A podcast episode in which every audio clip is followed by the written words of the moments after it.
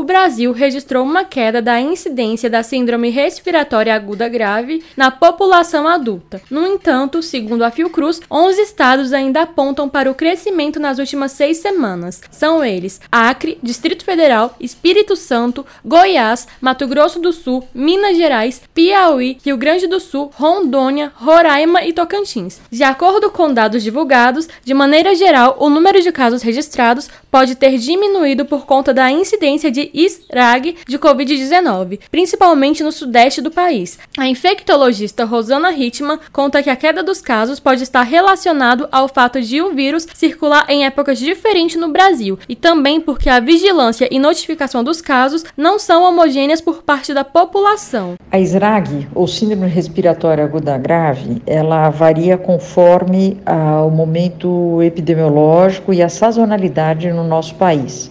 Então, em diferentes regiões do nosso país, você tem diferentes circulações do vírus em épocas diferentes. De acordo com a Fiocruz, nas crianças de 0 a 4 anos, o vírus mantém presença expressiva, especialmente em São Paulo, Distrito Federal e nos estados do sul do país. Há também um registro de aumento da presença desse vírus nas crianças do Espírito Santo, Minas Gerais e Roraima. Caso a infecção pelo vírus aconteça, Rosana recomenda que os pacientes procuram tratamentos adequados. Reportagem Daniela Gomes.